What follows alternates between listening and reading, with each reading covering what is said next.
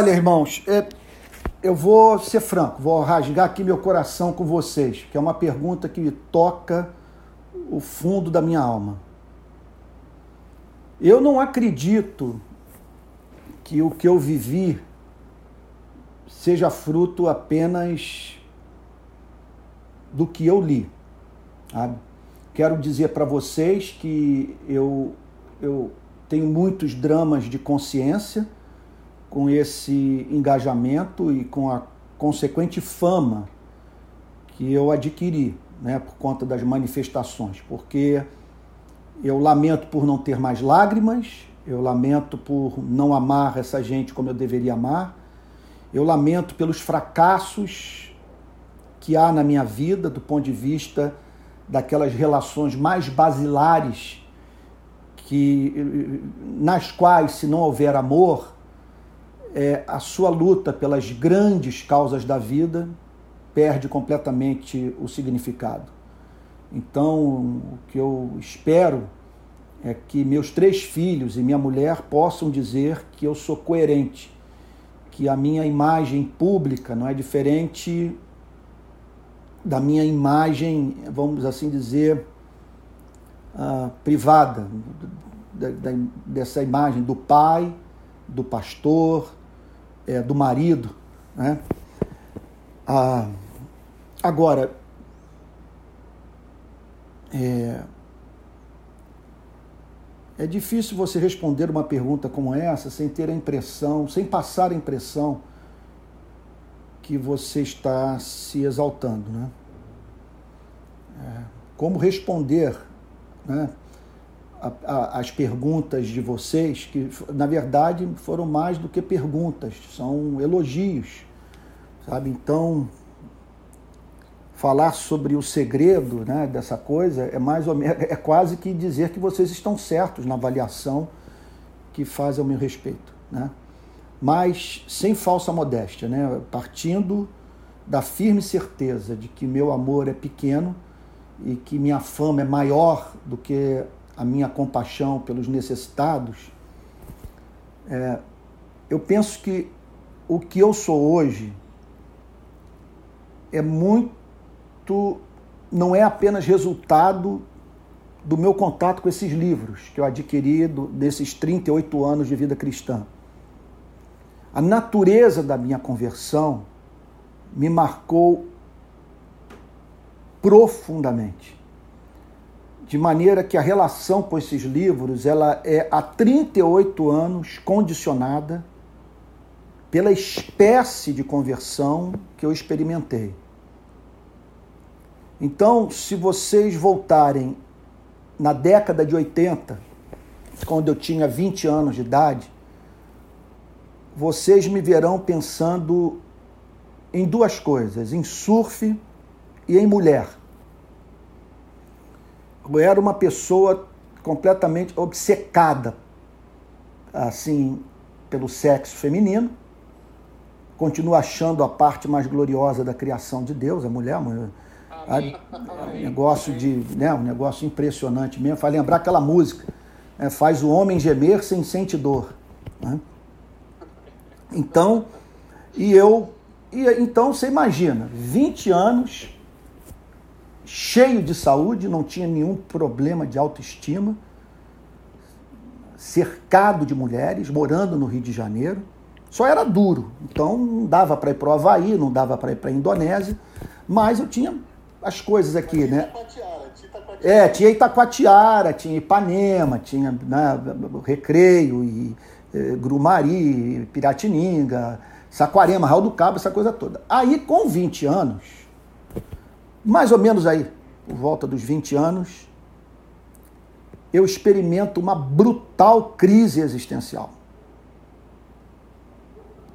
A tal ponto que eu tenho até receio de falar sobre o que passou pela minha cabeça naqueles dias, de compartilhar sobre isso, porque quem não obtiver as respostas e entender os motivos pelos quais eu senti o que experimentei naqueles anos, vai enlouquecer. Porque com 20 anos eu me vi diante da realidade da morte. eu falei, cara, essa vida dedicada ao mar e às mulheres vai ter um fim. Sabe? Aí eu tomei consciência de que eu tenho o vírus da morte, que eu duro pouco, que eu vou morrer. E qual é o sentido de você viver uma espécie de vida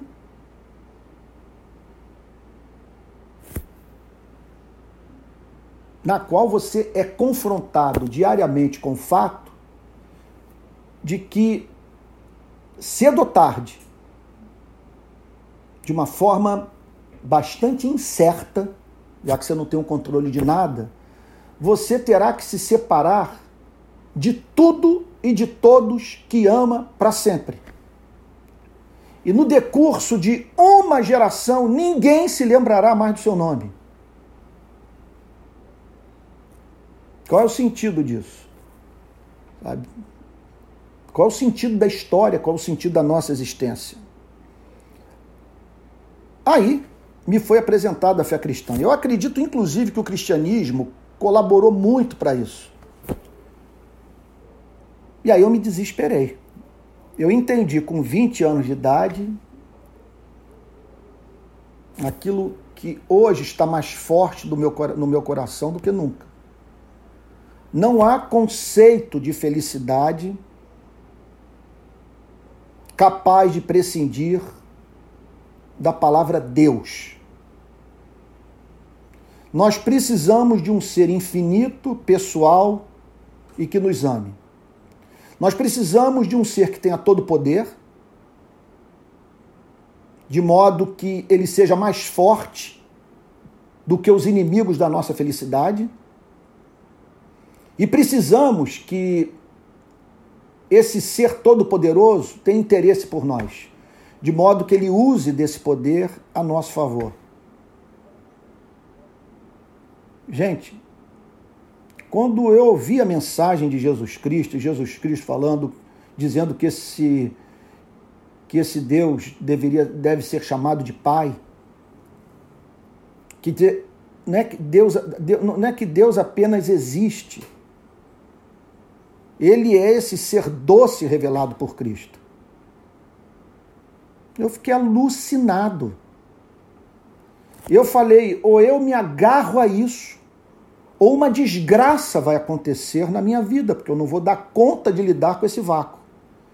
Então, eu abro mão do jornalismo e decido ser pastor. Eu diria o seguinte: é que eu fui induzido a isso. Eu, eu voltando atrás, eu fico pensando, eu não tinha como não ser pastor porque as respostas se me afiguraram como tão apaixonantes que eu falei: eu quero viver para sempre. Para dizer para todos que a vida tem sentido. E ela tem sentido porque há um ser infinito pessoal que no tempo e no espaço enviou o seu único filho para transformar rebeldes em filhos e filhas do Rei do Universo. Aí eu falei: eu vou viver para isso.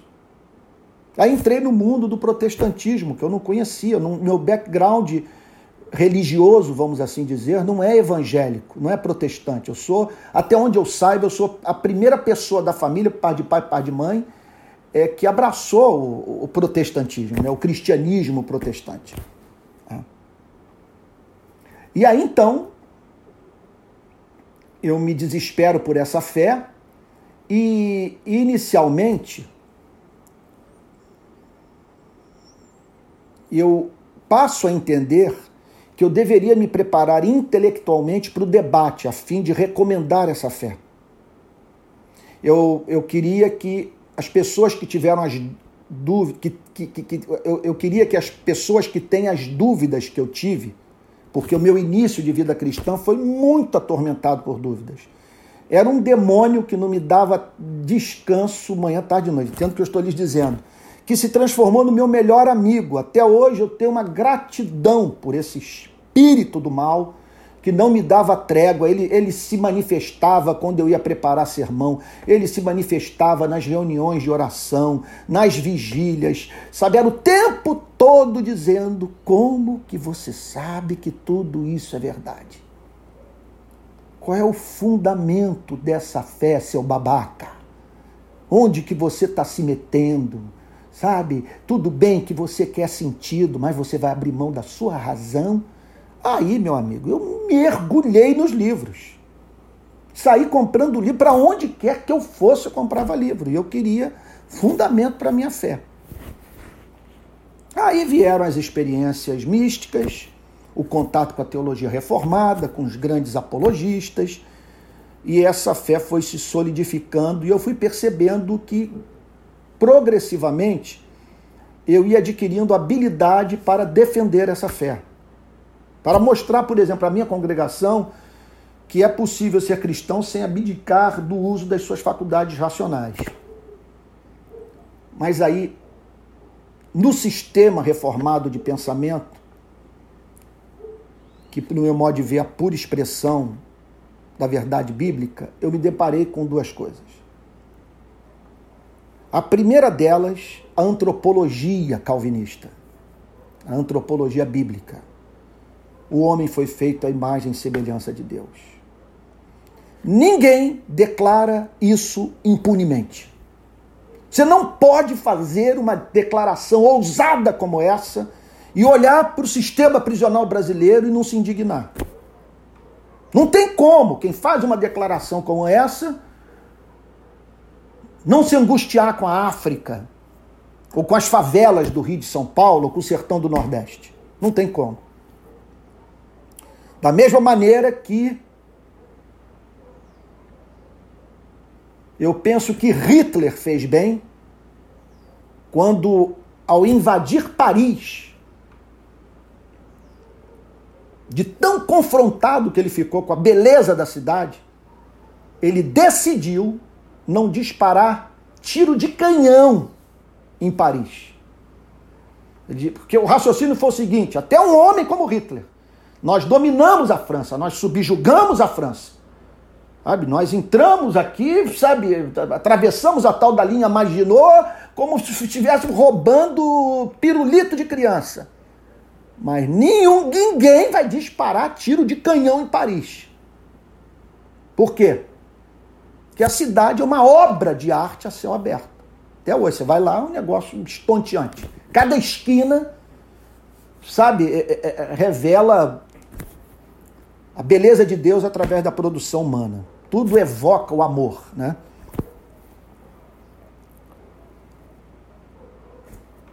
E outro ponto.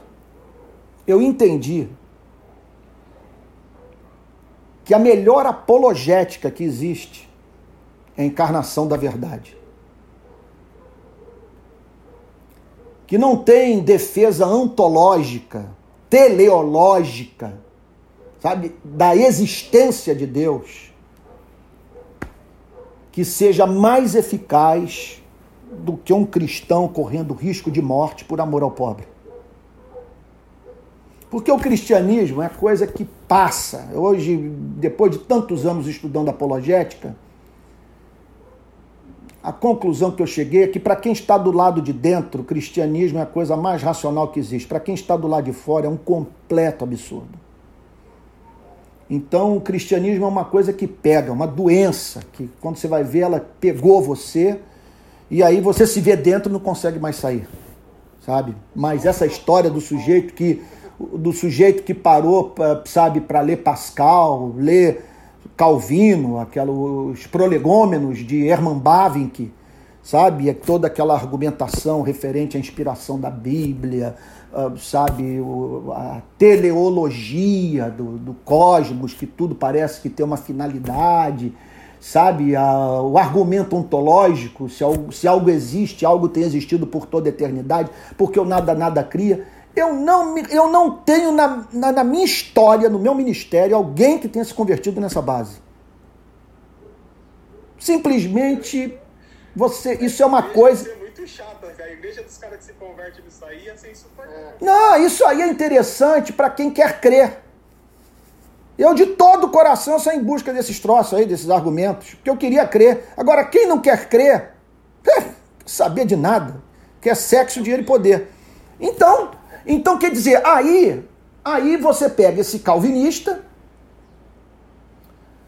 esse, esse existencialista, esse sartriano, esse heideggeriano, esse feuerbachiano, vamos assim dizer, agora tornado calvinista, reformado, encantado com sua fé, desejoso de proclamá-la, e que entende que nenhuma apologética dá conta de um discurso tão ousado como esse, é, que nos faz dizer que o homem foi criado em mais semelhança de Deus, enquanto que os que estão do lado de fora veem o pau quebrar e nós que dizemos que o homem é uma obra de arte totalmente alheios à injustiça. E aí, então, hoje, é, é, se você me perguntar por que, que eu estou na ponta, por que, que eu estou na ponta? Por que a ortodoxia? Por que o calvinismo? Por que a militância pelos direitos humanos? Ora, o calvinismo, porque eu, eu não posso brincar com a Bíblia. A, sanidade, a minha sanidade mental depende da fé na inspiração das Sagradas Escrituras. Eu não dou conta do mundo. Não dou conta dessa vida. Tudo a, a realidade é caótica, a realidade é absurda. É, a realidade é absurda. Eu preciso do evangelho. OK? Eu preciso do evangelho. Agora, se o evangelho é, é, é a palavra de Deus, eu tenho que levá-la a sério. Então, por isso que eu vou para a militância. Por isso que eu vou para a rua, porque ali eu acredito que eu, eu, eu estou sendo consistente. Ali eu estou dizendo que para mim a Bíblia é a palavra de Deus. E estou também criando uma plataforma para anunciar esse evangelho bendito para milhões.